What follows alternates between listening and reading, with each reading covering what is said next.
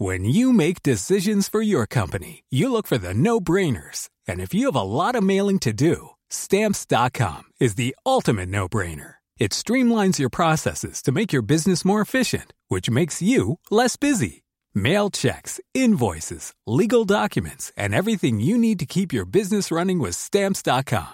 Seamlessly connect with every major marketplace and shopping cart. Schedule package pickups and see your cheapest and fastest shipping options from different carriers. With rates up to 89% off USPS and UPS rates. And with the Stamps.com mobile app, you can take care of mailing and shipping wherever you are. Make the same no-brainer decision as over 1 million other businesses with Stamps.com. Sign up with Code PROGRAM for a four-week trial, plus free postage and a free digital scale. No long-term commitments or contracts. That's Stamps.com.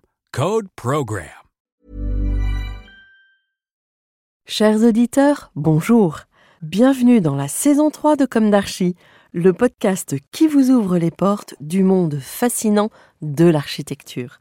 Pour les nouveaux venus, permettez-moi de me présenter.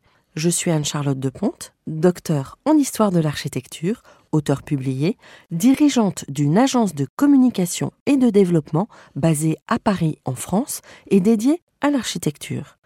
Retrouvons-nous chaque semaine pour découvrir la culture et l'actualité architecturale. Pour cela, nous interviewons des spécialistes, nous abordons des thèmes différents et nous apprenons à regarder les projets dans leur diversité et leur contexte. Pour vous offrir le meilleur, Julien Rebourg, ingénieur son, est aux commandes techniques du podcast. Merci d'être avec moi aujourd'hui et maintenant, place au talent.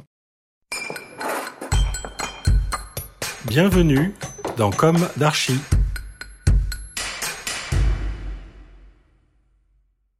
Chers auditeurs, ravis de vous retrouver aujourd'hui en compagnie de Frédéric Blaise, Guillaume Duranel et Julia Lenoir. Bonjour Frédéric, Guillaume et Julia. Bonjour. Bonjour. Bienvenue dans Comme. Vous êtes respectivement architecte urbaniste, Julia, architecte Frédéric et Guillaume, et à la tête de l'agence ALT, située dans le 19e arrondissement de Paris. Alors, souvent on voit sur euh, le nom de votre agence ALT-AU, et vous m'avez expliqué Qu'en fait, il s'agit d'une extension pour architecte urbaniste qui correspond à nos deux domaines d'activité principaux. Bon. Alors, avec votre témoignage, nous poursuivons nos interviews de jeunes agences. D'une part pour vous soutenir dans vos démarrages, parce qu'on sait que c'est pas évident euh, en ce moment, et aussi parce qu'il me semble à moi fondamental d'entendre vos voix de bâtisseurs en devenir dans ce monde incertain qui est le nôtre. On, est, on vit quand même dans un monde un peu bizarre actuellement. Vous êtes d'accord? Bof? Oui, c'est un monde intéressant, il change vite. Ouais. Donc, euh, il permet euh, d'accélérer certaines pratiques aussi, donc c'est intéressant. Vous êtes lauréat Europan 14, mentionné Europan 13, lauréat FAIR 2018 pour le projet RD Carrière. Bravo. Vous créez votre agence en 2018, acronyme d'architecture, lien territoire. ALT se positionne à l'articulation des échelles, dites-vous. Je cite, sur un clavier alphanumérique, c'est aussi la touche Alt, la touche modificatrice de fonction. Son utilisation en complément d'une autre permet d'accéder à de nouvelles fonctionnalités. Faites-vous remarquer. Vous développez, je cite, une pensée multiscalaire où nous élaborons des stratégies d'action localisées qui questionnent le contexte où nous agissons pour mieux définir l'espace d'intervention. Ainsi caractérisés, nous intégrons à ces espaces des réalisations précises, parfois disruptives, qui permettent aux acteurs de la ville d'imaginer autrement l'environnement que nous construisons avec eux. Agissant dans un contexte de transition multiple, nos premiers projets allient frugalité et efficacité. Fin de citation. Ce texte est extrait de la présentation de votre agence sur votre site web. Pour le commun des mortels, il est soutenu. Alors justement, on va décrypter tout ça et ne nous lâchez pas, surtout écoutez, ils sont super souriants, intéressants. On va commencer par le début. Quels sont vos parcours respectifs, vos jeunesses respectives, où se sont ancrées vos envies respectives d'architecture? Quelles ont été vos études? Alors on commence par Frédéric. Alors, mon parcours, moi j'ai commencé par faire des études d'architecture d'intérieur à Caen, au lycée des bâtiments et travaux publics. Et après, j'ai poursuivi par une école d'architecture à Nantes. Pendant tout mon cursus, j'ai travaillé en parallèle pour la Samoa, Société d'aménagement de métropole ouest Atlantique. Et euh, donc c'est là, en fait, euh, côté maîtrise d'ouvrage, où je travaillais, que j'ai rencontré euh, Guillaume Duranel, qui lui travaillait pour la maîtrise d'œuvre. Voilà, donc on s'est rencontrés. moi, à l'époque, je travaillais dans une agence qui s'appelait UAPS, qui travaillait notamment sur l'île de Nantes. Et notre première rencontre est faite à l'occasion de l'exposition du projet de l'île de Nantes au Regard 32 donc moi, euh, dans mon parcours, j'ai fait euh, mes études à l'école de Paris-la-Villette, une école dans laquelle j'ai fait euh, ma licence et mon master, durant laquelle je suis aussi parti au Japon, où j'ai eu l'occasion de travailler chez des paysagistes notamment. Donc une expérience très formatrice, notamment d'une part pour l'expérience de travailler au Japon et sur des thématiques un peu nouvelles pour un architecte qui se forme. Et c'est comme ça que j'ai pu euh, m'approcher du coup de projets urbains euh, de grande ampleur dans l'agence UAPS. Et en parallèle de toute cette activité euh, de, travail de, mes premiers emplois, j'ai également démarré une thèse en architecture que j'ai euh, voilà, soutenu euh, il y a deux ans. Son sujet? Je travaillais sur euh, les équipes qui avaient été sollicitées en 2008 pour le concours de Nicolas Sarkozy sur le Grand Paris. Et je m'intéressais à la manière dont ces équipes ont travaillé en, en, en, interne, parce qu'elles étaient dirigées par des architectes praticiens et devaient intégrer des chercheurs. Et je me posais la question de la manière dont praticiens et chercheurs pouvaient collaborer et quelle était la nature de leur production et comment cette expérience rentrait dans des trajectoires professionnelles. Fort intéressant. alors, Julia Oui, alors euh, moi je suis née à Clermont-Ferrand en plein centre-ville et ma, ma, pratique de l'architecture, elle, elle passe d'abord par la ville en fait, par l'observation, par un, parcours régulier euh, que j'ai fait pour aller au collège et au lycée. C'était le même chemin euh, tous les jours. C'est là où est née votre vocation? Oui, je pense vraiment de comprendre ce qui se passait autour de moi, de voir les gens, d'essayer de savoir de me repérer beaucoup. La, question de l'orientation pour moi était importante. Puis je suis rentrée donc à l'école d'architecture euh, de Clermont-Ferrand. J'ai eu la chance euh, de pouvoir euh, travailler l'échelle architecturale et l'échelle urbaine en même temps. On réfléchissait à, l'architecture et à l'urbanisme en même temps. Et puis finalement, je suis arrivée à la Villette en master pour l'offre de cours en urbanisme qui était très importante. Et c'est là que j'ai rencontré Guillaume. Alors, on n'a jamais fait les mêmes cours, mais voilà, on s'est croisés à la Villette. Et comme vraiment l'urba était important, j'ai euh, complété ce parcours par un master en urbanisme à l'Institut d'urbanisme de Paris. Et voilà. Et après, j'ai travaillé euh, longtemps dans une agence euh, qui s'appelait Bécard et Palais, et où j'ai appris énormément de choses. Voilà. Et pendant combien de temps? Je ne sais plus si c'est 5 ou 7 ans. Et alors, peut-être que vous voulez approfondir un peu sur votre euh, la naissance du désir de. Oui, bien, bien sûr. Alors, euh, je crois que aussi longtemps que je puisse me souvenir, l'éveil en architecture s'est apparu euh, au cours de, de, mes années lycée. J'ai eu un professeur d'art plastique qui, pour suivre le programme du corps, nous a fait passer un an quasiment sur le Corbusier et le corps dans l'espace. Et donc, à partir de ce moment-là, euh, j'ai commencé à m'intéresser à l'architecture. Les études d'architecture sont arrivées un petit peu plus tard, parce que j'ai commencé par faire de l'architecture d'intérieur. Et là, en fait, euh, c'est la rencontre avec euh, une prof d'histoire de l'art et de l'architecture qui s'appelle Camélia Alex Le Teneur, qui, à un moment donné, m'a dit Allez, il faut se lancer, on va remplir les dossiers pour l'école d'architecture. Et après ça, donc, je, je suis arrivé à Nantes en deuxième année. Sur mon parcours professionnel, euh, alors je suis originaire de Paris, j'ai passé mon enfance en Bretagne et euh, Paris était un, objectif pour moi. Donc après les études d'archi, euh, je n'ai cherché du boulot qu'à Paris. Donc je pense qu'il y a différents types de parcours. Il y a ceux comme Julia donc, qui passent leur début de carrière dans une agence.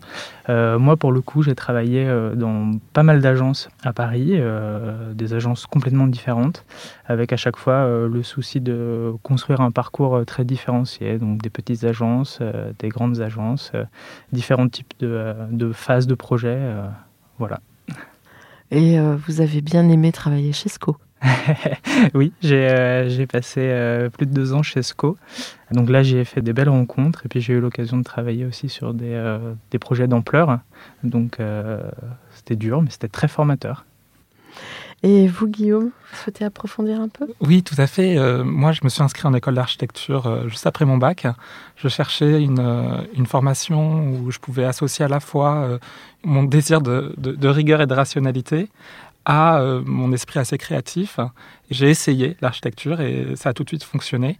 Je pensais plutôt euh, travailler dans une approche assez euh, technicienne et finalement je me suis rendu compte dès la première année que la dimension sociale était vraiment celle qui avait le plus de sens pour moi dans le travail de, l'architecture.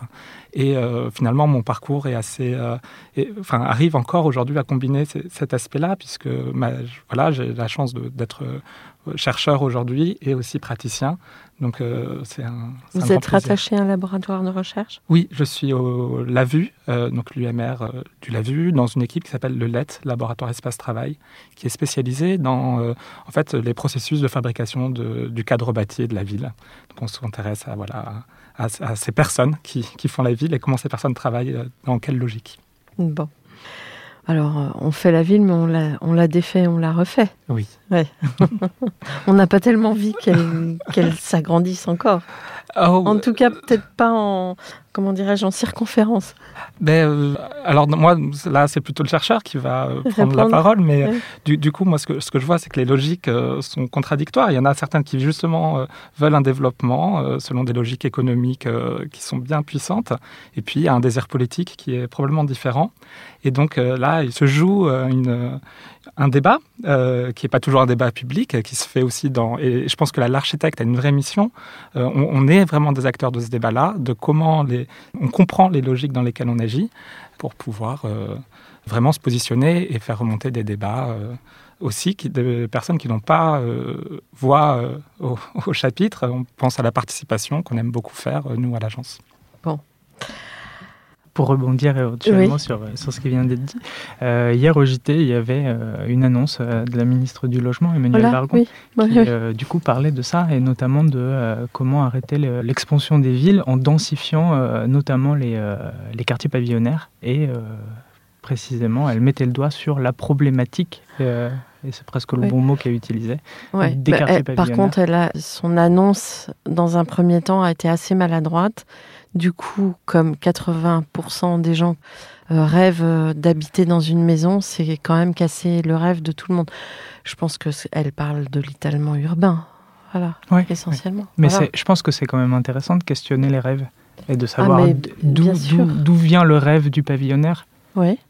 Mmh, bien sûr. Je pense que ça se questionne en fait. Parce que c'est le pavillonnaire, c'est d'une certaine manière euh, l'accession, enfin une forme de, succès entre guillemets. Mais est-ce que c'est vraiment ça le, le succès? Avoir 500 euh, mètres carrés. Euh, mais en même temps, si 80% des gens le pensent, s'il y a ce désir-là, c'est que peut-être dans les questions, il y a aussi des réponses par rapport à l'ancrage, par rapport à à l'intimité, euh, mhm. par rapport au ressourcement. Peut-être que dans le pavillon, il y a le jardin. retrouver le jardin dans son intériorité, c'est pas complètement idiot aussi. Enfin, en tout cas, moi, je le ressens comme ça. C'est vrai que son annonce était brutale. Brutale, voilà. Et je, crois qu'elle est du coup, pour le coup, pas comprise du tout. Alors mhm. que bien sûr, on est tous autour de cette table en train de se dire. Euh, surtout pas d'étalement urbain comme on peut le voir euh, avant le confinement. J'ai survolé Las Vegas. C'est quand même assez euh, euh, dramatique. Dramatique, ouais. ouais. pour moi, il y a une question qui se pose aussi avec l'étalement urbain et le pavillonnaire, c'est que on se rend compte donc du cadre de vie, avoir un jardin, qu'est-ce que c'est, mais qu'est-ce que ça coûte aussi à la collectivité? En termes de réseau, en termes d'équipement, en termes même qu'est-ce que ça coûte aux personnes en fait, parce que plus on habite loin, plus on va avoir aussi du mal à avoir accès à certains services.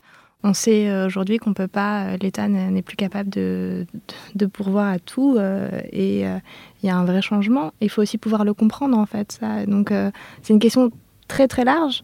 du coup, nous, moi à l'agence, on, a la possibilité de, de faire quelque chose d'à côté de l'agence, donc me fait de la recherche. Moi, je travaille au CAUE de la ville de Paris en sensibilisation avec des enfants. Et en fait, c'est aussi ça, euh, de pouvoir faire comprendre comment est-ce qu'on fabrique la ville, comment, euh, quels sont les, tout ce qui se passe derrière. Euh, grâce à Guillaume, j'ai eu aussi accès à, des cours dans une école de commerce. Vous me dites, voilà, enseigner l'urbanisme en école de commerce, mais c'est une base en fait. C'est notre cadre de vie à tous, on le partage, Bien sûr. on y vit. donc c'est aussi important de pouvoir avoir les clés de, de toutes ces questions-là.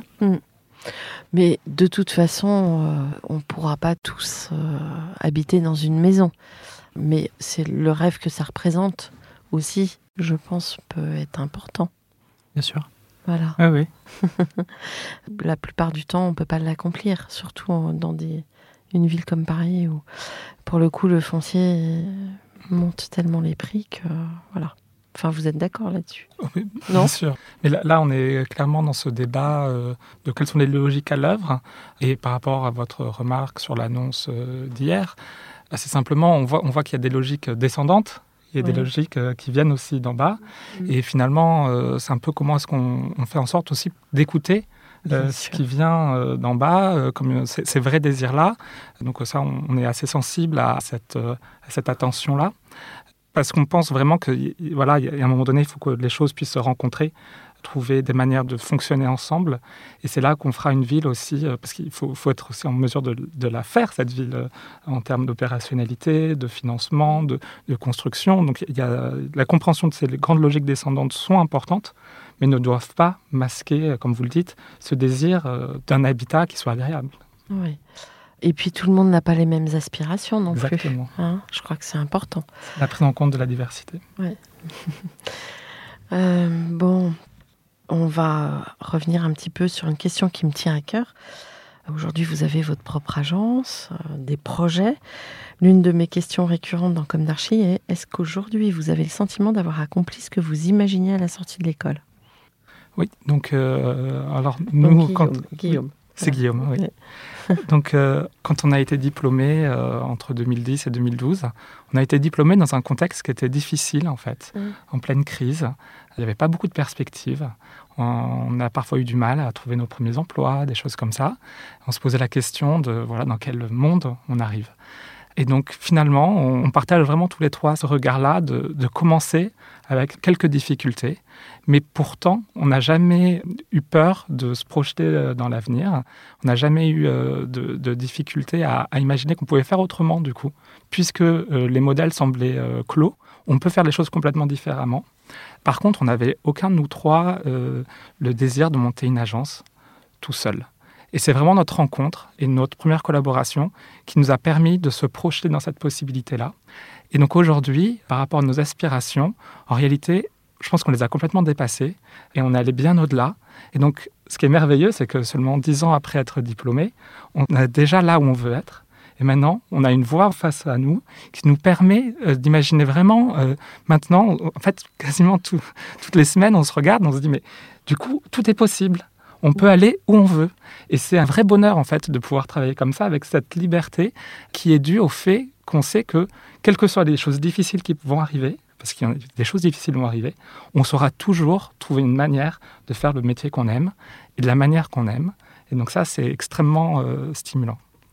Alors moi je rajouterais que j'avais pas du tout l'ambition d'ouvrir une agence avec euh, ou toute seule ou même avec d'autres personnes. C'est vraiment Guillaume et Frédéric qui ont fait euh, l'envie de monter une agence. Euh, en 2015, Guillaume nous a présenté. moi je connaissais Frédéric, mais il nous a proposé de faire tous les trois Europan. Alors ce qui est bien, c'est qu'on a eu un, coup de cœur pour le même site déjà, le site de Goussainville. Travailler ensemble a été très simple très stimulant, alors que vraiment, on n'a pas fait les mêmes agences, on n'a pas été dans les mêmes écoles, ou en tout cas, on n'a pas suivi les mêmes cours. Et très vite, ça a été à chaque fois euh, du plus, du plus, du plus. Et on a eu donc la chance euh, d'être euh, sélectionné et de pouvoir avoir une commande, en fait, de la part de la communauté d'aglo Roissy Pays de France et de la ville de Goussainville. Une belle commande. Et ça, ça aide aussi beaucoup à se projeter et à se dire, voilà, j'y vais. Puis on a refait Europan et là, on a à nouveau été lauréat. Donc là, on s'est dit, ah, vraiment, faut, faut qu'on fasse un truc tous les trois, on, en est certain. Euh, voilà, comment est-ce qu'on peut le faire, avec qui on a envie de le faire. Et voilà, avant euh, la création de l'agence en 2018, on a quand même eu ce temps de réflexion tous les trois euh, pour mettre les choses en place aussi, quoi. ça, c'était vachement intéressant. Mhm. Et aujourd'hui, on continue à, à, mettre en place notre pratique au quotidien parce que, voilà. vous, vous souhaitiez ajouter quelque chose, Frédéric? Ben, euh, je, crois qu'assez honnêtement, je ne me souviens plus euh, tout à fait euh, de quels étaient mes objectifs à la fin des études. Je me suis lancé vraiment dans, la vie professionnelle avec un goût d'expérimenter, hein, comme je le disais tout à l'heure, les différentes formes de, l'architecte salarié. En revanche, je crois que là où on a eu beaucoup de chance aussi, c'est que quand on s'est rencontrés pour faire le, le concours d'Europan, euh, on avait d'une certaine manière euh, fait un petit peu le, tour de ce que pouvait nous offrir euh, ce statut de salarié. On avait chacun remarqué un peu les limites mmh. et la rencontre sur ce concours d'Europan nous a dès le début en fait promis entre guillemets quelque chose euh, qui allait arriver après. Et euh, quand on travaillait sur ce concours-là, en vrai, on était déjà en train de poser les bases de, de ce qu'on fait aujourd'hui et de tester en fait euh, l'écho que le sentiment qu'on avait pouvait résonner chez l'un et l'autre en fait. Vous êtes trois, mais est-ce que vous avez une équipe avec vous ouais. Alors bah, déjà trois, ça, c'est déjà pas mal. C'est une belle forme. Honorer trois personnes, c'est déjà une belle force de frappe. Eh bien, en fait, le Covid nous a permis quelque chose de vachement chouette, euh, c'est d'avoir un alternant. Donc, on a euh, depuis l'année dernière un alternant en architecture qui fait son master en trois ans au lieu de deux et qui est chez nous euh, trois jours par semaine et, et, chez nous pendant toutes ses vacances aussi, c'est sympa. Et euh... a beaucoup de vacances. et, euh, c'est bien pour vous. Ouais. Et, non, et, c'est assez top parce que c'est un premier salarié en fait. Il est là pour trois ans. Euh, on vraiment on se projette avec lui. Euh, il a les temps à l'école et les temps chez nous. Donc il y a une vraie construction. Je pense que c'est pas facile d'avoir trois patrons non plus. Et que voilà, il faut faire attention à ces salariés parce que nous, on a quitté aussi les agences. Dans moi, j'ai quitté l'agence parce que j'avais besoin de, de, voir autre chose et, et, ça, c'est important. Et, euh, et, on prend aussi euh, et on prend des, au moins un stagiaire en même temps pour pas qu'il soit tout seul face à nous trois. Et on essaie de prendre des stages sur, euh, à mi-temps, mais pour les garder le plus longtemps possible. Parce qu'en fait, on trouve aussi très intéressant, comme vous disiez, que les projets archi urbains sont un peu longs, qu'ils puissent voir des phases dans leur ensemble, qu'ils soient pas. Mm. Voilà, je vous connais et puis je m'en vais, quoi. Donc, voilà. Et puis un objectif, on espère de pouvoir avoir un autre salarié dans l'année qui vient. Mhm. Alors, on est déjà rentré dans l'histoire de vos projets, mais est-ce que vous. Enfin, on a parlé d'Europan, alors qu'est-ce qui s'est passé? Alors Europan, euh, donc ça a été une, grande chance hein, de, faire ce projet-là. Euh, ce qui s'est passé, c'est que à, l'origine, il y avait les trois équipes euh, donc qui étaient sélectionnées et on a été remis en concurrence pour pouvoir euh, voilà, commencer un projet. On a fait le choix, un peu courageux, enfin en tout cas moi je suis ravi qu'on l'ait fait, de s'associer. Les trois équipes se sont associées, on crée un collectif pour pouvoir continuer à travailler ensemble euh, parce qu'on avait vu qu'on avait euh, beaucoup de convergence. Donc on était déjà ces trois équipes-là. Et en plus, on a créé aussi un, tout un groupement avec des programmistes, des paysagistes, etc. Donc euh, déjà, ce, côté maîtrise d'œuvre, côté équipe, on était déjà euh, un, certain nombre et il y avait déjà cette idée de travailler en groupe parce qu'ensemble, on est plus fort. Ensuite, en face, il y avait donc euh, maîtrise d'ouvrage, il y avait le PUCA, Europan, il y avait la communauté d'agglomération et il y avait la ville. Et surtout, nous, on était très attentifs à l'idée de travailler avec les habitants dans une démarche de participation qui était très ambitieuse, qui a été soutenue d'ailleurs par notre maîtrise d'ouvrage, qui a vraiment nous a donné les moyens pour faire un, très beau processus. Et surtout, euh, alors le, cas de Goussainville, du vieux pays, en fait, c'est un village, donc c'est le centre historique de, Goussainville, qui est euh, donc juste sous les voies de sous, les pistes aériennes de Charles de Gaulle, avec une église au centre qui est classée monument historique. Et donc euh, la combinaison de, de règlement du plan d'exposition au bruit et du secteur ABF fait que y agir est très difficile. Il fallait donc trouver des nouveaux outils pour agir, et on a proposé de travailler à partir des économies locale et de l'économie sociale et solidaire du territoire pour essayer de trouver des nouvelles manières de, travailler. Ça nous a permis notamment de proposer des préfigurations, parce que ça s'est très bien passé avec la maîtrise d'ouvrage. Donc le service culturel euh, nous a demandé de faire de la préfiguration euh, dans les espaces publics et euh, nous a passé cette commande supplémentaire en juin 2019, il fallait la livrer en septembre 2019. Donc nous avions deux mois pour faire cette proposition. On n'avait pas de commande nécessairement, mais on pouvait proposer ce qu'on voulait. Et assez naturellement, on a proposé d'aller travailler avec euh, une entreprise qui était dans le village, euh, qui s'appelle euh, la Société Fernand Pose, qui fait du béton, du pavage. Et donc on est allé prendre des cailloux de certaines maisons qui étaient éboulés on est allé les voir, on a posé ces cailloux sur la table de réunion, on leur a demandé qu'est-ce qu'on peut faire ensemble. Et tout de suite, la collaboration s'est mise en place. Et euh, on a pu ainsi, euh, en deux mois, fabriquer une dizaine de mobilier urbain pour répondre à des situations d'usage que les habitants nous avaient fait remonter dans le travail de participation qu'on avait mis en place. Donc euh, ça, c'est un peu, c'est là qu'on a compris la force de travailler à partir des acteurs économiques du territoire, qui est vraiment voilà quelque chose qu'on a continué à faire dans notre deuxième Europon à Grigny et euh, qu'on fait aussi aujourd'hui euh, quand on travaille sur euh, l'architecture et avec les entreprises. Et, juste, je rajouterais aussi le, besoin de faire du terrain, d'être sur place. Je pense que c'est un truc, quelque chose qui nous anime tous les trois aussi, de, passer du temps pour le comprendre, pour rencontrer les gens. On a passé beaucoup, beaucoup de temps à Goussainville. plus la gente grandit, plus ça devient des fois difficile en fait de pouvoir passer du temps sur le terrain et de, le libérer, mais ça fait vraiment partie des choses qui sont importantes pour nous en tout cas. Et, donc, du coup, il y a eu un premier Europan, donc euh, Goussainville, puis il y a eu un deuxième Europan qui était euh, Grigny-Rissorangis, où là, on, on, a travaillé sur la question de l'activité économique, parce que tout à l'heure déjà, c'est sorti, la question de l'économie, pour nous, c'est très important. En fait, partir du territoire, partir des ressources du territoire, de ce qui existe, de faire avec. Euh, on a choisi Grigny-Rissorangis parce que ces villes avaient choisi de faire un puits de géothermie, donc la question du développement durable, ensemble, et que c'était une solution euh, aux, problèmes économiques euh, que connaît la ville de Grigny. On a la question du chauffage aussi qui coûte très cher. Et au-delà de l'isolation, la maîtrise du coût de l'énergie était une solution qu'ils ont proposée. Et on a trouvé ça très intéressant. Et on continue à travailler sur ces questions-là et, euh, la question économique au centre de nos réflexions. Donc sur Grigny, euh, ce qui était assez euh, fascinant, c'est qu'on avait une mission qui était euh, travailler sur le développement économique ou le renouvellement économique d'une zone d'activité. Alors quand on a vu ce cahier des charges arriver, on s'est vraiment demandé, mais quels outils on a quand on est architecte ou urbaniste pour travailler là-dessus? Donc on n'a pas eu peur, on est allé. Et c'était assez fascinant parce qu'on a pu avoir accès à un tas de personnes que normalement un architecte urbaniste ne va pas avoir. Donc on est allé voir par exemple les organismes de formation, l'AFPA, euh, la Maison des métiers. On allé rencontrer toutes les entreprises de la zone d'activité pour comprendre comment elles travaillent.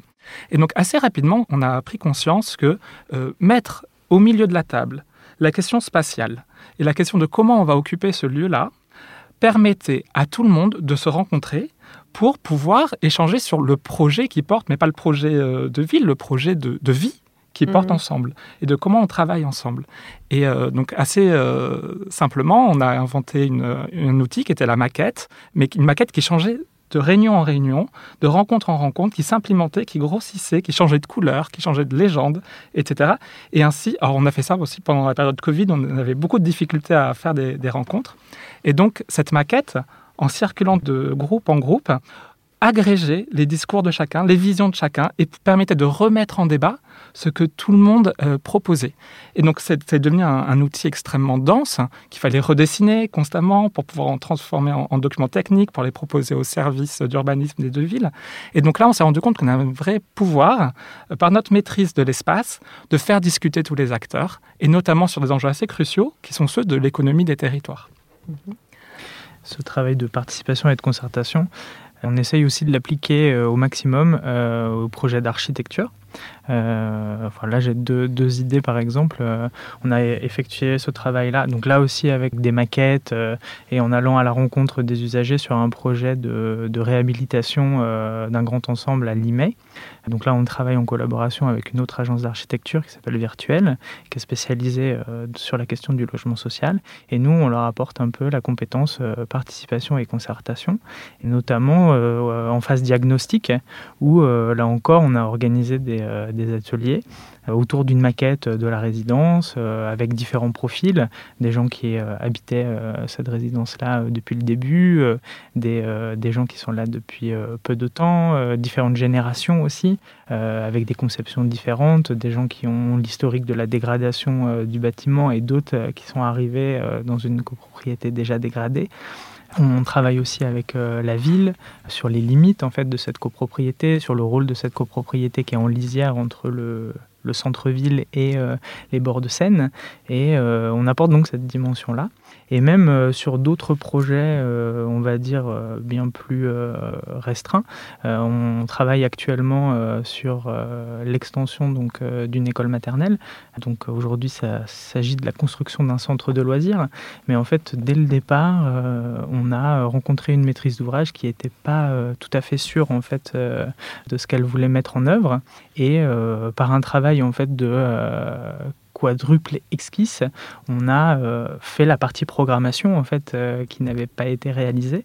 Et donc euh, savoir si c'était une extension pour un centre de loisirs, une extension pour deux classes supplémentaires ou la construction en annexe du centre de loisirs ou la construction en annexe d'un réfectoire, tout un jeu de tiroirs. Et ça on l'a fait en allant à la rencontre ben, des personnels qui travaillaient dans cet équipement-là, en essayant d'être à la rencontre aussi des parents d'élèves, de la maîtrise d'ouvrage donc la commune, et par un travail de maquette en fait, en leur montrant euh, quelles pouvaient être les conséquences, euh, notamment la construction d'un nouveau bâtiment dans la cour de récréation, l'impact de réduction de cette cour de récréation pour les enfants. Et voilà, donc euh, c'est quelque chose qui nous tient à cœur, d'aller à la rencontre au maximum ben, des commanditaires et des futurs usagers pour essayer d'être ben, le lien en fait entre, entre les différentes considérations. Et je rajouterais même d'évaluer après ce qu'on a fait d'aller voir les gens une fois que c'est mis en place. Ça, c'est bien. Euh, parce que c'est intéressant aussi d'avoir un retour euh, de leur part. Bah, en fait, euh, dans mon travail de communication pour mes clients, à chaque fois, je leur dis il faut s'intéresser à vos, à vos œuvres après la livraison. C'est très important. Ça permet d'apprendre, je pense aussi. Il y a ce temps aussi qui est le temps intermédiaire, qui est le temps du chantier qui du coup, euh, c'est le troisième temps. Il y a le temps de la conception, il y a le temps du chantier et puis il y a la réception. Ce temps du chantier, on, l'apprécie beaucoup aussi, notamment pour les relations qu'on peut avoir avec les entreprises. Euh, donc là, par exemple, sur l'entreprise euh, qui travaille sur l'extension d'école à Montesson, on travaille avec une entreprise qui s'appelle Selvea, qui a proposé un, système de construction modulaire bois 3D. Et donc, cette rencontre-là, avec cette entreprise-là, qui s'est fait, en fait, c'est aussi une rencontre humaine, nous a permis de euh, candidater avec elle à un partenariat d'innovation lancé par la Caisse des dépôts, l'immobilière de la SNCF et I3F pour euh, proposer de nouveaux systèmes constructifs pour des bâtiments euh, hors site déplaçables pour proposer des offres de logement là où du logement temporaire est nécessaire. Donc on a eu euh, voilà, le, grand privilège de, remporter cet appel à partenariat d'innovation avec aussi l'agence virtuelle et donc Selvea et, tous les autres bureaux d'études qui étaient là. Donc aujourd'hui, un des projets qu'on va mener en partenariat avec la Caisse des dépôts I3F et SICF, c'est cette premier marché euh, dans l'histoire de la construction en France d'un partenariat d'innovation qui n'est pas une mission de maîtrise d'œuvre, mais qui est vraiment une question euh, de comment on innove techniquement pour inventer un nouveau mode de construction de, la ville, pour prendre en compte ces temps différents de la ville, ces temps intermédiaires en fait, ces, autres espaces euh, qu'on sinon n'arrive pas à s'approprier et à occuper. Et donc on fait, notamment grâce à ça, on révèle les ressources euh, foncières qui normalement ne sont pas utilisables. Mhm. Comment ce qui a déjà été fait dans l'histoire euh, vous interpelle vous apporte je pense à Jean Prouvé quand. Ah, ben, justement, euh, d'ailleurs, le, pavillon de l'Arsenal ouvre la semaine prochaine une exposition sur le logement léger et décarboné. Donc, on, est évidemment ravis que cette exposition ouvre là. On, on, a commencé à avoir quelques petits euh, aperçus lorsqu'on était au pavillon de l'Arsenal la semaine dernière. Et euh, évidemment, tout ça, ça nous, ça nous touche énormément.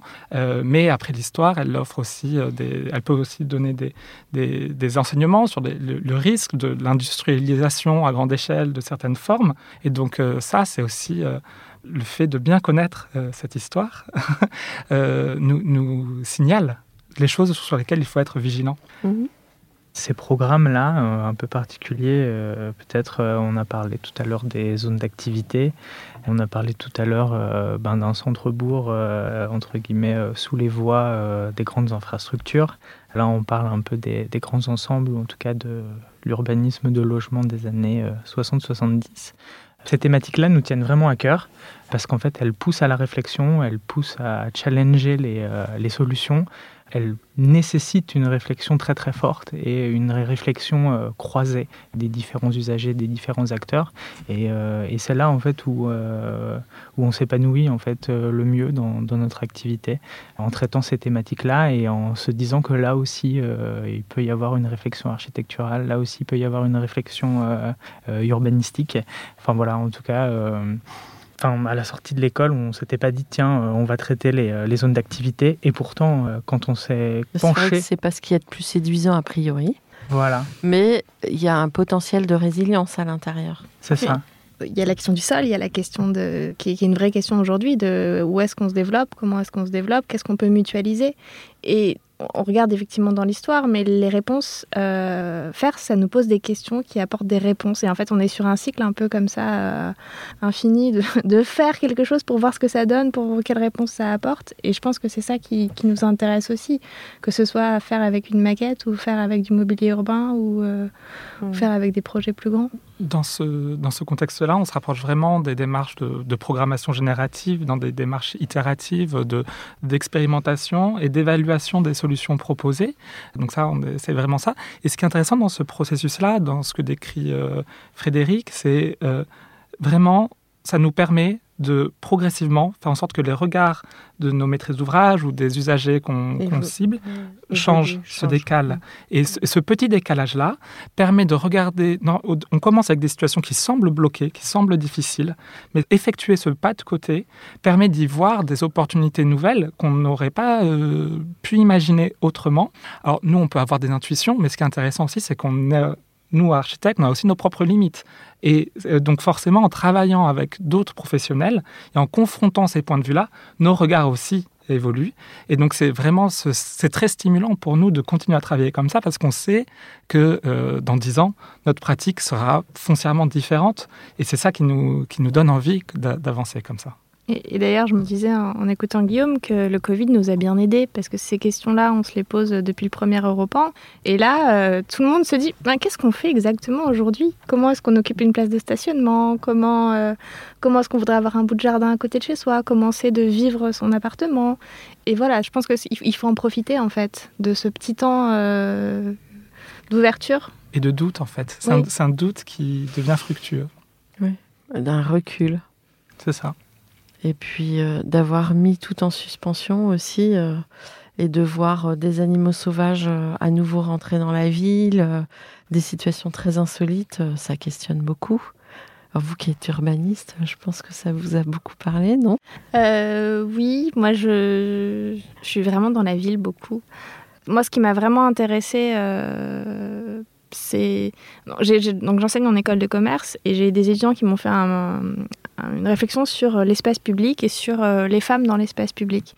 Et une étudiante a dit ben moi pendant le confinement en fait euh, ben, j'ai pu m'aller m'asseoir sur un banc et lire vachement. Et, depuis que le confinement est arrêté ben je, je le fais plus parce que je m'autorise pas à le faire. Donc ce moment de pause, il a apporté des choses assez étonnantes en fait.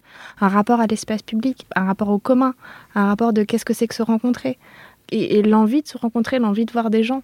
Le pavillonnaire pose cette question-là aussi, plus pas pour la forme du pavillonnaire en elle-même, mais où sont les lieux de rencontre? Comment est-ce qu'on rencontre son voisin? Comment est-ce que euh, est-ce que c'est devant l'école? Mais ça veut dire que c'est une certaine génération, un certain âge. On n'a pas de mixité entre, entre les personnes de 70. Euh, voilà. Ça mm. pose plein, plein de questions.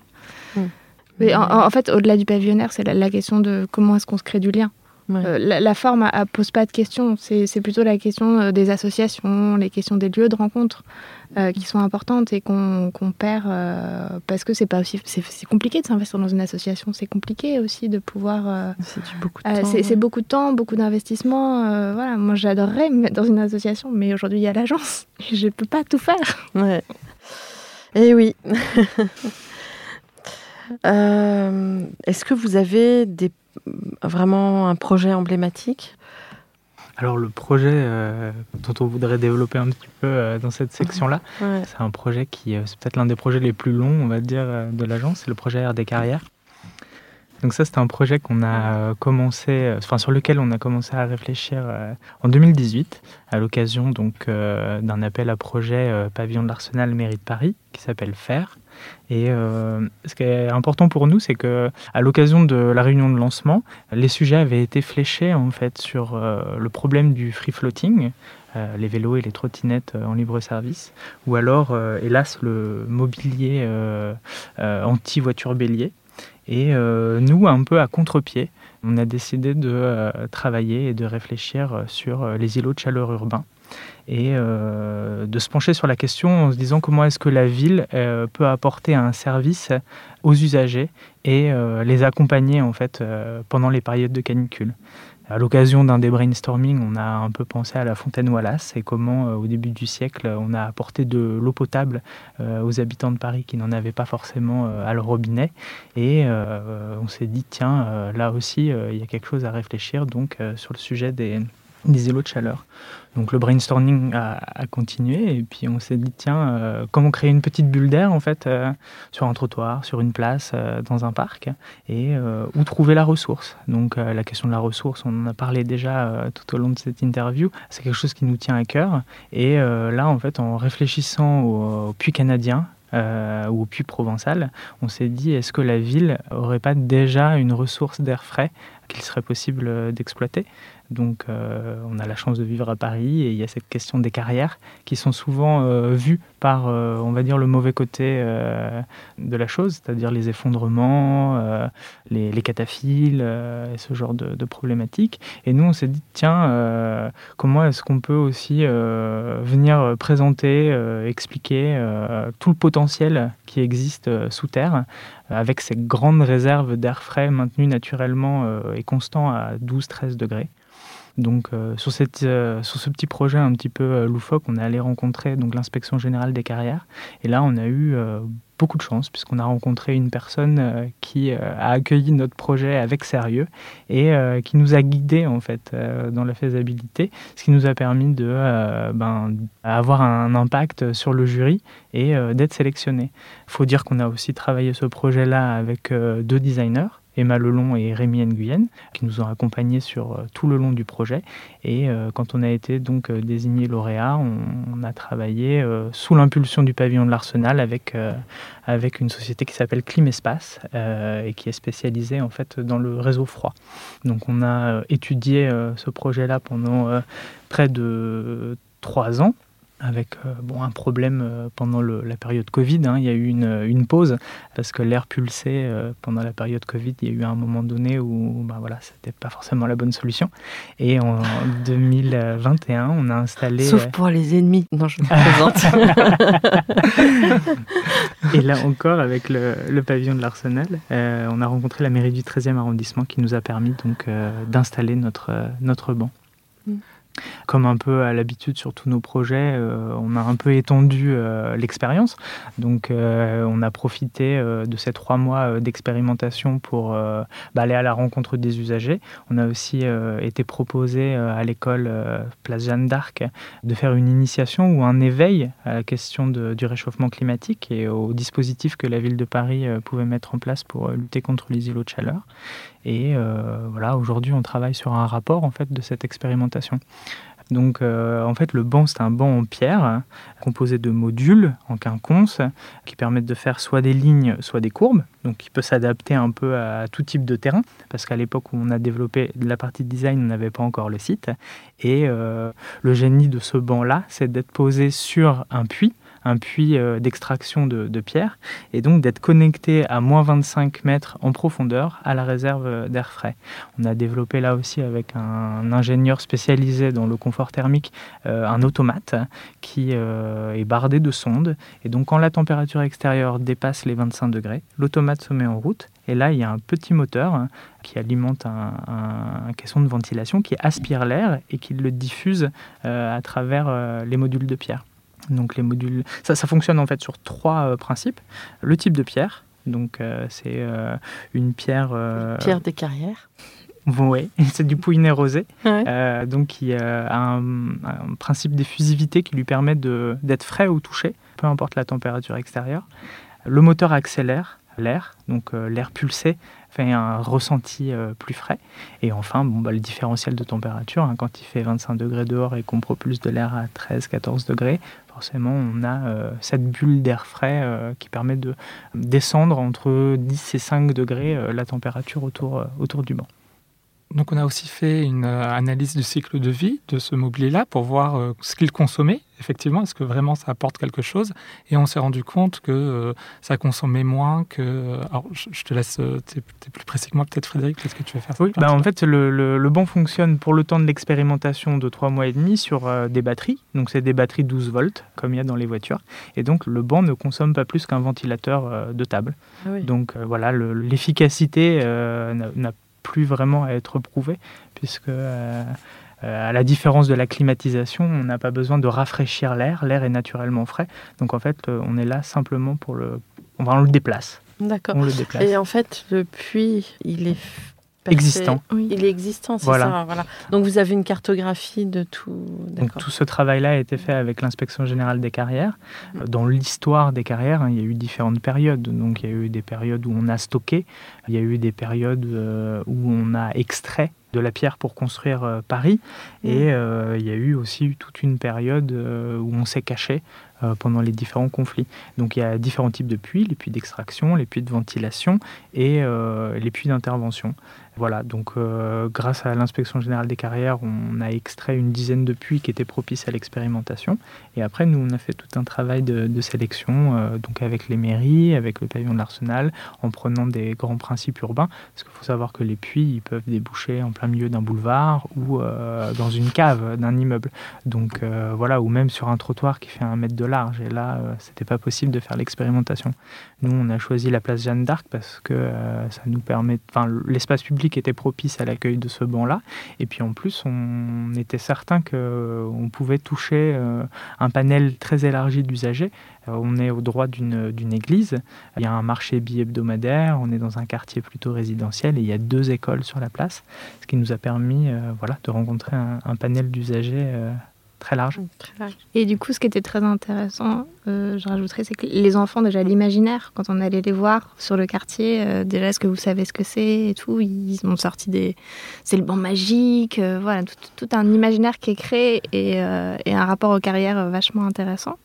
Et l'autre chose, c'est qu'on a enlevé le banc bah, la semaine dernière. Et si vous passez aujourd'hui, bah, en fait, on ne voit rien. C'était vraiment une expérimentation au sens où euh, on a le deal, c'était aussi de, ne pas abîmer euh, le sol, de ne pas euh, devoir faire des gros travaux pour le mettre en place. Et voilà, donc c'est un peu triste, l'image fantôme du banc qui, est là, mais voilà. Ça s'applique à Paris vraiment Il y a d'autres villes où c'est envisageable? Eh ben, on a été contacté par d'autres villes qui, euh, du coup, souhaiteraient qu'on étudie euh, ce projet-là. Euh, voilà. Après, le, le, banc, il fonctionne avec des carrières aujourd'hui. Voilà, nous, on réfléchit à d'autres sources euh, d'air frais disponibles, puisque à partir du moment où on n'a pas cette ressource d'air frais, eh ben, euh, l'équation, elle ne se solutionne pas. Quoi, et, mm. on, sera obligé de rafraîchir de l'air. Donc, ce qui ce qui pas du tout le, principe. But, voilà. Mm. Par contre, des réserves d'air frais euh, en sous-sol, on n'a pas d'inquiétude sur le fait de pouvoir en trouver sous d'autres formes et de pouvoir les mobiliser. Mm-hmm. Il est aussi très beau. Hein. Il est aussi très, très posable n'importe où.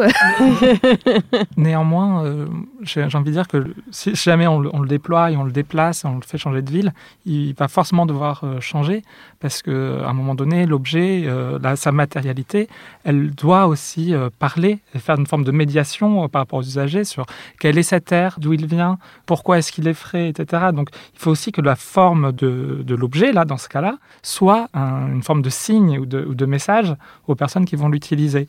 Pourquoi ce projet nous a beaucoup tenu à cœur? C'est parce qu'on prenait vraiment une caractéristique historique de la ville de Paris, ses carrières, quelque chose que des gens connaissent mais parfois assez mal, pour montrer aux gens qu'il s'agissait peut-être d'une opportunité pour répondre à un enjeu euh, très contemporain qui est celui de la résilience face euh, au réchauffement climatique. Et donc il y a un peu tout ce jeu-là entre euh, une caractéristique historique pour répondre à un enjeu de demain, de la pierre qui souffle de l'air, tout le banc est fait entre le plein et il est évidé, donc il y a tout ce rapport entre le plein et le vide, le dessous, le dessus, donc on est tout le temps dans cette relation un peu de, relation binaire entre, entre des choses qui semblent s'opposer, mais qui ensemble proposent une nouvelle, une nouvelle solution par rapport aux enjeux que peut se poser Paris aujourd'hui. Oh, c'est très malin, c'est très très malin. Hmm. Bravo. alors justement, comment vous imaginez le monde d'après, tel que, pour reprendre l'expression qu'on employait pendant le confinement? Et bien en fait, le monde d'après, il est déjà là. Hein. Nous, et euh, il est là beaucoup plus vite qu'on ne le pense. Euh, donc on, fait avec, mmh. beaucoup. on fait avec les ressources qui sont, et, euh, et voilà. Quelque part, ce monde d'après, il est là, mais parfois en tout petit. L'idée, c'est de le percevoir. Et en fait, il y en a plusieurs des mondes d'après. Ils sont tous tout petits. Il faut les trouver. il faut savoir lesquels ensemble on fait grandir. Et c'est vraiment là que euh, on pense que l'urbanisme, l'architecture, c'est quelque chose de politique, dans le sens beau de politique, où ensemble on réfléchit à comment on veut imaginer le futur. Et là, pour nous, on, voilà, quand, on fait ça, quand on fait des ateliers de participation avec Frédéric et Julia, mais on, est au cœur de ce qu'on aime faire. Et, à la fin d'une journée euh, très fatigante, on est tellement heureux en fait. en fait, j'ai une question qui est sur le bout de la langue. C'est euh, en fait, vous avez donc, vous arrivez à récolter suffisamment de retours sur euh, vos actions participatives Parce que souvent on dit, ouais, il y avait trois plaies intondues. Ou... Vous arrivez... Euh, Comment vous, avez une méthode? Alors, moi je dirais déjà merci beaucoup Antoine Millot parce qu'en en fait, on a travaillé avec lui, euh, avec le collectif Topoy euh, sur euh, Goussainville, et ils ont toute une, mise en place de, pratiques qui nous a permis en fait d'aller voir des gens. en fait, tu, vas voir 4-5 personnes, tu vas faire une balade avec eux, des personnes donc référentes. Tu vas te balader avec eux, discuter du territoire avec un photographe, et, et, ça permet déjà de sortir une belle matière et en fait, c'est en contactant quelqu'un qui va finir par contacter d'autres personnes. Et c'est toute une, démarche que, Frédéric euh, a, fait dans ses études. D'ailleurs, il serait plus à même. Euh, mais en fait, Antoine, euh, dont Julia parlait, et le collectif Topoy, c'est un groupe de personnes que j'ai rencontré à l'occasion de mon PFE, à l'école d'architecture de Nantes. Donc, le professeur Sherifana et Jean-Yves Petitot nous ont euh, appris, entre guillemets, euh, ou en tout cas initié, euh, plus qu'appris, au travail de participation et de concertation. Jean-Yves Petitot a même théorisé en partie ce travail-là. Et c'est pas, c'est pas quelque chose qu'on fait à l'improviste. Il y a des manières de faire, des objectifs, une succession. Donc, toute la théorie, entre guillemets, on, a pu euh, l'appréhender. Et aujourd'hui, en fait, euh, sur chaque euh, projet, chaque opération, on vient adapter en créant des ateliers spécifiques en fonction ben, des objectifs, des problématiques. Donc voilà, ça vient par du travail précis, aller à la recherche de personnes clés qui sont référentes. Ça peut être euh, des gens très impliqués euh, dans des associations ou très impliqués euh, sur un territoire. après, il y a un travail beaucoup plus large où on va un peu à la pêche. Donc, on va sur le terrain, on aborde chacune des personnes qu'on croise. Ou alors, quand on travaille avec des maîtrises d'ouvrage sur des grandes opérations de réhabilitation, bah, on a accès à des listings. Donc, ça passe par des coups de téléphone, ça passe aussi par des rendez-vous individualisés. Et en fait, on passe du temps pour écouter euh, ce que les gens ont à nous dire. Des fois, ils n'ont pas trop envie de parler, et c'est pour ça qu'on travaille sur des parcours. Donc, c'est-à-dire qu'on leur propose de nous faire découvrir le territoire. Et dans ces moments de balade, il y a des silences, et des fois, en passant devant un arbre, devant une pierre, c'est là que les histoires se déclenchent. Et euh, la manière dont l'histoire est racontée, eh ben, nous, on le traduit soit en objectif, soit en problématique, soit en sujet à partager. Donc euh, tous ces éléments-là un peu en amont nous permettent de faire notre maquette, de faire nos, euh, schémas. Et euh, après, quand on est sur les ateliers, ben, on a en nous une partie des, des, sujets à aborder et on, vient tirer les fils. Et après, c'est beaucoup plus simple d'aller face aux maîtrises d'ouvrage ou revenir face aux, aux, usagers et aux habitants pour leur dire, ben voilà, nous, c'est comme ça qu'on a compris le sujet. Et euh, enfin, déjà, est-ce que vous êtes d'accord Et est-ce qu'on poursuit sur, euh, sur cette base-là? Donc, euh, voilà. C'est un investissement très fort en temps. Et mm. du coup, ça pose aussi une question aujourd'hui en termes de valorisation financière de, de ces projets-là, parce que parce qu'aller contacter des gens, faire des choses qui sont moins palpables quand on est architecte, mais c'est pas construit, non, on n'en est pas encore là en fait. Il faut se donner le temps aussi de pouvoir rencontrer les gens, et, et ce temps-là, c'est pas du temps perdu. Voilà, de pouvoir, c'est très important. c'est la question du lien en fait, euh, parce qu'il s'agit pas aussi, enfin il s'agit aussi de pas prendre de haut euh, les sujets ou les personnes qu'on rencontre et euh, d'être capable de les embarquer, de les impliquer dans la réflexion. Donc par une communication ou une maquette, enfin des documents qui sont préhensibles par tous, et pouvoir en fait, le, enfin voilà, leur mettre, les faire réfléchir aussi à leur situation. Bon, j'ai encore plein de questions, mais je crois que je je vais m'arrêter. Euh, quel conseil donneriez-vous aux étudiants aujourd'hui en architecture, bien sûr? Alors, moi, j'ai euh, le grand bonheur d'enseigner. Et donc, les étudiants, je, Alors, à vos étudiants. Donc, pas que aux miens, mais de manière générale, en fait, euh, je crois qu'on n'a pas beaucoup de conseils à leur donner. Ils sont incroyables. Moi, je vois les, personnes, j'ai la chance notamment d'encadrer des, des PFE, ils ont tout en eux. Ils ont déjà tout en eux. Et c'est des gens qui sont engagés, mais de manière très très forte. Et la seule chose que je peux les encourager à faire, plutôt que conseiller, c'est de croire en leur engagement et de trouver des postures pour qu'ils puissent les tenir et donc euh, être heureux dans le métier qu'ils vont choisir plus tard. Et il faut quand même dire que c'est une génération, donc nous on a, un peu commencé, euh, on est un peu le début de cette génération-là, mais eux seront encore plus touchés par ça euh, que nous le métier sur lequel ils sont formés, ce n'est pas le métier qu'ils feront dans 20 ans. Il va y avoir une transformation de la profession. Ils font faire face à des transitions euh, très importantes, euh, les transitions écologiques, numériques. Et puis, euh, c'est aussi une génération largement féminisée. Donc là, on est aussi sur une, voilà, une, articulation. C'est la première génération de femmes qui vont devenir de manière très majoritaire aussi dirigeantes d'agences d'architecture, mais qui auront été formées par des hommes, qui auront travaillé pour des hommes. Alors justement, Julia veut peut-être intervenir parce qu'on... C'est assez paradoxal, c'est que j'ai une agence euh, avec deux hommes qui sont presque plus féministes que moi, euh, souvent dans les réunions et, dans ces questions-là.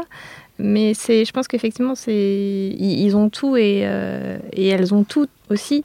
C'est impressionnant aussi de voir la, la, place qu'on veut leur donner sur, sur la question de l'entreprise. En fait, c'est aussi au-delà de l'architecture, c'est monter une entreprise. Comment est-ce qu'on se valorise Comment est-ce qu'on a suffisamment confiance en soi pour le faire Donc, euh, Et ça, c'est une vraie question, en fait, euh, je n'ai pas tout à fait de réponse encore aujourd'hui. Il y a encore du chemin à parcourir. Oui, beaucoup. Mm, beaucoup. Mm. Et peut-être pour euh, juste dire une dernière chose, peut-être un petit peu plus pratico-pratique que ce qu'on vient de dire là. Je pense que enfin notre agence s'est beaucoup développée grâce au concours. Et en fait, euh, à tous les étudiants qui sont actuellement à l'école ou aux jeunes diplômés, euh, soyez attentifs aux concours. Il y a beaucoup, beaucoup, beaucoup de concours qui vous sont proposés, des concours privés, des concours publics. Et euh, en fait, votre avis est attendu euh, ne pas négliger ça en fait. Mais il faut s'emparer des sujets. C'est ça, il faut s'emparer des sujets. S'exprimer. Et, euh, et, pas hésiter à donner son avis et son point de vue euh, dans ce type d'exercice-là, parce qu'il il y a beaucoup d'opportunités. Donc nous, on a fait Europan et c'est une opportunité financière et une opportunité en termes de mission. voilà. Donc, et puis qui vous donne une référence, la fameuse référence. Exactement. Exactement. Bon, un mot de la fin, le fameux mot de la fin faut changer de regard sur les choses pour les faire avancer. Ouais. Allez-y. il, faut, y aller, quoi. Il faut faire. On y va alors. C'est ça. Tout d'abord, merci beaucoup pour votre témoignage. Chers auditeurs, merci pour votre écoute. À la semaine prochaine pour notre nouveau numéro en français. D'ici là, n'oubliez pas l'épisode en anglais et prenez soin de vous. Au revoir. Au revoir, merci. Au revoir. Au revoir.